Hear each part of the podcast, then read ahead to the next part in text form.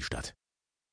Zu den Narben, die sie in ihrem Gesicht hinterließ, werden wir dann in diesen winzigen Autos fahren, die aussehen wie zu groß geratenes Spielzeug. Wie heißen die nochmal? fragt Cressida. Sie heißen Trabi. Das Wort ist schwer auszusprechen für eine Engländerin. Krabby, sagt sie mit rollendem R und langem I. Antifaschistischer Schutzwall meets Rennpappen aus Zwickau. Beide überrollt von der Woge des Wandels. Das passt zusammen. Wir stehen am Ballongarten in Mitte und üben die Artikulation. Ein Berliner, der schon lange weg ist aus der Stadt, in die hinein er vor dem Mauerbau geboren wurde, seine englische Ehefrau und deren beider Verwandten. Dazu weitere Urlauber aus Großbritannien, Australien, Schweden. The Wall Ride nennt das Unternehmen Trabi Safari, ein Ostalgiker unter den Sightseeing-Veranstaltern der Hauptstadt, die Rundfahrt, die hier täglich startet. Nach Jahren, in denen jeder Wessi einmal am Steuer einer Ossi-Karre sitzen wollte, legen mittlerweile auch ausländische Touristen gerne die Hand an die breiige Krückstockschaltung, mit der man im Getriebe nach den Gängen stochert.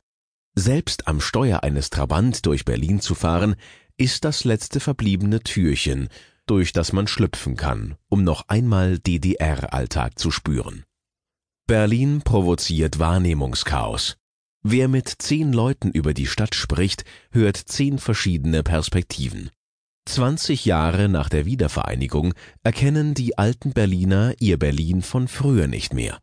Mittlere Jahrgänge West liebten das Flair der geteilten Stadt. Mittlere Jahrgänge Ost ihren heimeligen Kiez.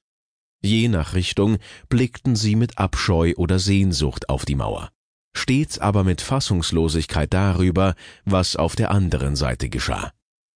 Es war eine Sektorensicht, die im Laufe der Jahre zur Gewohnheit wurde und sich mit dem Fall der Mauer in Luft auflöste. Die Jugend wiederum kann mit all dem nichts anfangen. Sie kennt nur das Nachwende-Berlin. Und das ist grell, rasant, innovativ, unstet, laut. Die Koordinaten sind seltsam verschoben. Begreifbar wird die neue alte Hauptstadt nur aus dem Blickwinkel der jeweiligen Generation. Man liebt oder hasst sie, gleichgültig aber ist sie niemandem. Doch wie blicken ausländische Besucher auf die Geschichte der Teilung und auf deren Zeugnisse?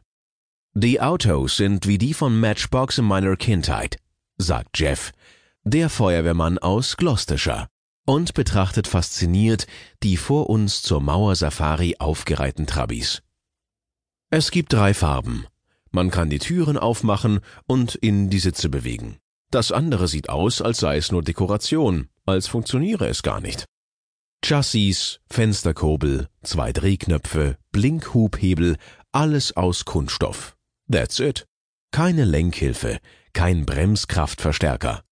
Cressida und ihre Schwester Franzi nehmen auf der Rückbank Platz, legen kichernd die Beine übereinander. Es ist unglaublich eng, der Boden feucht. Es regnet in Strömen an diesem Tag. Berlin zeigt sich von seiner grauen Seite. Den Schwamm gegen beschlagene Scheiben brauchte man auch im VW Käfer, denkt der Berliner.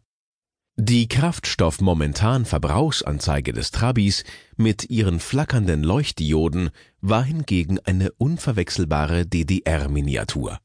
Die SED-Rhetoriker hätten sich keinen fantastischeren Namen für das sinnlose Instrument ausdenken können. Alle anderen nannten es nur Mäusekino. Wir klemmen uns hinter das Lenkrad, konzentriert auf die Bändigung der Technik. Dann überantwortet sich die Trabi-Kolonne dem Berliner Verkehr. Er rauscht im D-Zugtempo an den Trabis vorbei. Kampf mit Unzulänglichkeiten. Schein statt Sein. Aus wenigem das Beste herausholen. Alle zusammen in einem Boot. Ist die Fahrt im Trabi nicht vielleicht sogar die Quintessenz aus 30 Jahren Lebensrealität in der untergegangenen DDR?